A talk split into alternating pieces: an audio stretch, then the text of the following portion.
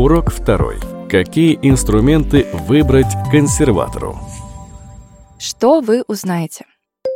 Какие инструменты на бирже подходят консервативному инвестору? Как их выбирать? И какие есть минусы и плюсы у каждого из них? В прошлом уроке мы рассказали, кто такой консервативный инвестор и какая его философия. В этом же поговорим об инструментах для него. Помните Ваню и Диму из первого урока? Мы предлагали вам представить, что они пришли на биржу и стали выбирать акции. Больше представлять не надо. Они действительно пришли и стали выбирать инструменты в портфеле. Дима у нас рискует, поэтому пошел скупать акции роста и мусорные облигации. Так называют облигации с очень высокой доходностью и с очень низким кредитным рейтингом. И вот это все он еще приправляет фьючерсами на нефть. Смелый парень, однако. Но мы-то с вами не такие. Мы за консервативные инвестиции. И вот во что тогда можно нам вложиться. Защитные акции, золото, надежные облигации и фонды. Начнем с самого надежного актива из этого списка – облигации. Облигация — это ценная бумага, по которой эмитент, то есть тот, кто выпустил бумагу, например, компания или государство. Вот этот эмитент обязуется выплатить владельцу облигации определенную сумму и определенный процент. Проще говоря, если компания не хочет брать дорогой кредит в банке, она идет на биржу и выпускает облигации. Они закрепляют право за владельцем на получение ее номинала. Если бы это был кредит в банке, это называлось бы тело кредита. А еще владелец имеет право и получает купоны, они же проценты. Облигации бывают корпоративными, их выпускают корпорации, а также муниципальными и государственными. Их выпускают и регионы отдельные, и все государство. Что учесть консерватору при покупке облигации? Прежде чем дать кредит конкретному человеку, банку нужно многое учесть. Помните, сколько бумажек и справок они вообще требуют? Инвестору также перед покупкой нужно проверить несколько параметров и представить себя в роли банковского сотрудника, который определяет, а можно ли этой компании или государству дать кредит. Итак, что мы проверяем? Кредитный риск. Риск определяют по кредитному рейтингу. Самыми надежными облигациями считаются бумаги с рейтингом ААА и просто АА. Самим определять рейтинг не надо. Это делают э, специальные агентства. А проверить, что же они решили, можно в приложении брокера, когда вы выбираете облигацию. Высокие рейтинги обычно бывают у государственных облигаций и у облигаций крупных компаний. Уровень процентных ставок в стране. С ростом ключевой ставки доходность облигаций увеличивается, а стоимость снижается. И это нормально, ведь очень многое в экономике вообще зависит от ставки и инфляции. Облигации тоже от этого зависят и адаптируются под рыночные условия. Когда ставка растет, старые облигации, которые уже были выпущены, становятся невыгодно покупать, ведь новые имеют доходность выше. Поэтому во время роста ставок не забывайте проверять приложение брокера – может быть, вам предложат поучаствовать в первичном размещении облигаций, и доходность по ним будет выше. В целом, все. Это два основных критерия, по которым можно выбирать облигации. Кредитный риск помогает определить надежность облигации, а уровень ставки показывает, насколько выгодно вообще покупать такую облигацию. А что для консерватора? Хорошим вариантом может стать покупка коротких государственных облигаций со сроком погашения от 1 до 3 лет. Так, вероятность того, что произойдет непредвиденное и цена изменится, ниже.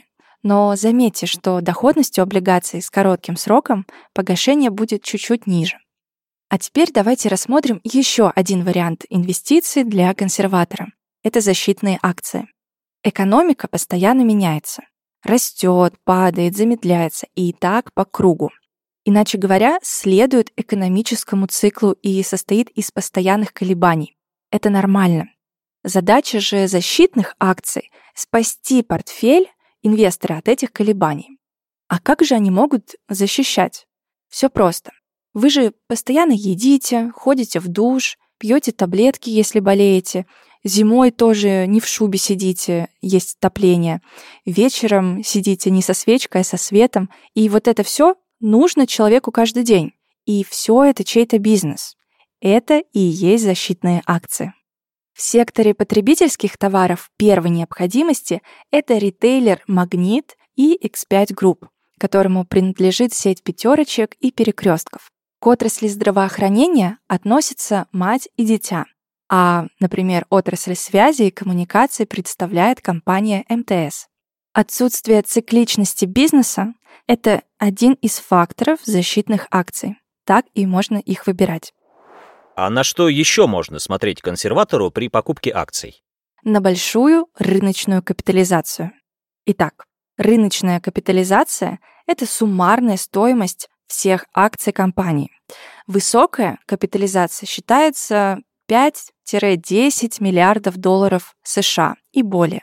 Но показатель может колебаться. Но почему размер имеет значение? Дело в том, что крупная компания берет в долг дешевле, а ее финансовые потоки стабильны. Еще можно смотреть на стабильность дивидендов. Если компания их платит на протяжении длительного срока, это хороший знак для акционера. Обратите также внимание на финансовое положение компании. Это кредитная нагрузка, выручка, прибыль, рентабельность. Все показатели есть в приложении Тинькофф Инвестиций, когда вы смотрите на котировки бумаги. Также отмечу, что при выборе акций стоит сравнивать показатели компаний из одной отрасли. Почему это может быть полезно? Допустим, вы нашли компанию, и у нее вроде все по показателям классно, и вы в нее инвестируете. Но она же не одна такая на рынке. Есть и другие. И другие могут, например, быть более эффективными. Так что сравнение помогает поставить на самую быструю лошадь. В приложении Тинькофф сравнивать компании можно с помощью специального инструмента — скринера. Он простой и понятный даже для начинающего инвестора. А мы идем дальше. Третий инструмент для консервативного инвестора — это золото. Его часто называют защитным. Ну, так и есть вообще-то. Инвесторы его покупают в нестабильные времена. И вот почему. Во-первых, количество золота прогнозируемо. Этот металл сложно добыть, и его количество не может резко вырасти. Например, аналитическое агентство Mining Technology считает, что в среднем количество золота будет расти примерно на 3,5% в год. Россия, кстати, входит в топ-7 стран мира по добыче золота. Угу, вот так вот. Во-вторых, золото — это база. Исторически золото использовалось как эквивалент денег затем как обеспечение при золотом стандарте. А сейчас оно стало самостоятельным активом. Отсюда у него и такая репутация. Недостатки у золота тоже есть. Оно, конечно, имеет ценность как сырье для товаров и даже резерв для страны, но не приносит добавленной стоимости. И это не такой инструмент, который позволит на коротком горизонте много и быстро заработать. Не исключено, что для заработка существенного придется держать его долго, около 50 лет. Но вы же консерваторы. Вам главное стабильность и определенность, поэтому золото вам подходит. А как инвестору купить золото? Для консерватора есть несколько удобных способов вложиться в золото. Купить, например, металл через биржу или купить физическое золото.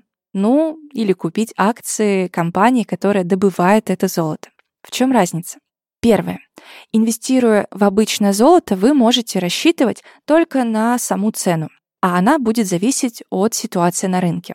Если вы покупаете золото на бирже, то оно будет храниться в НКЦ. Это расчетные депозитарии Московской биржи. А вот если вы купите прямо золотой слиток, то вам придется следить за его внешним видом и правильно хранить. А покупая акции золотодобывающих компаний, можно заработать не только за счет цены на золото, но и благодаря дивидендам от компании. Но придется выбирать эту компанию и принимать все риски, которые могут быть с ней связаны. Инвестору в России, например, доступны компании Полюс и Полюметалл. Итак, мы почти закончили урок. И последний инструмент, но не последний по привлекательности, это инвестиционные фонды. Вы знаете об облигациях, защитных акциях и золоте. Это активы с относительно низким риском, и у них достаточно много плюсов. Но все еще остается минус. Ими надо управлять, выбирать, следить. И чтобы помочь простому консерватору избежать всей этой работы и упростить ему жизнь, были придуманы инвестиционные фонды. Это готовые портфели с самыми разными активами, от акций до недвижимости. Все фонды работают одинаково. Фонд собирает корзину активов и выпускает на нее акции. Их еще называют паи. Так, покупая акцию фонда, вы владеете долей во всех этих активах. Когда растет стоимость этих активов, растет и сам фонд и ее акция. Таким образом вы зарабатываете. Например, есть фонды на облигации. Облигации сами по себе являются отличным выбором для консерватора, а фонды на облигации позволят вообще снизить риски потерь, ведь в каждый могут входить десятки и сотни бумаг, и если какая-то компания вдруг не сможет расплатиться по своим долгам, фонд этого почти не заметит. Есть еще смешанные фонды.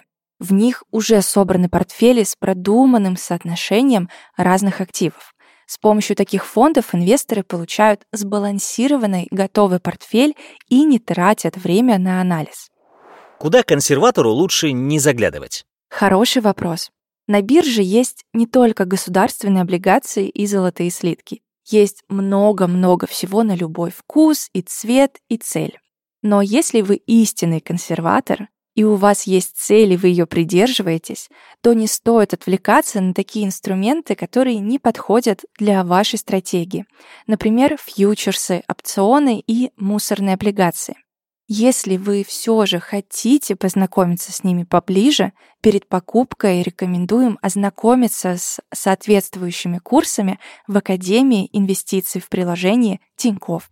И вообще, если вы не хотите запоминать, чего стоит остерегаться, то пройдите небольшой тест в приложении, который определит ваш риск-профиль.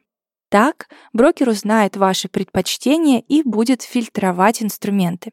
И, например, если конкретная акция не подходит для консервативных инвестиций, то рядом с ней будет красная ладошка. Подведем итог. Консервативный инвестор может собрать портфель из облигаций, защитных акций, золота и инвестиционных фондов. Каждый инструмент имеет свои риски и нюансы, которым стоит уделить время при отборе актива. Меньше всего рисков несут в себе государственные облигации и золото. Далее идут облигации компаний, потом инвестиционные фонды и только в конце защитные акции.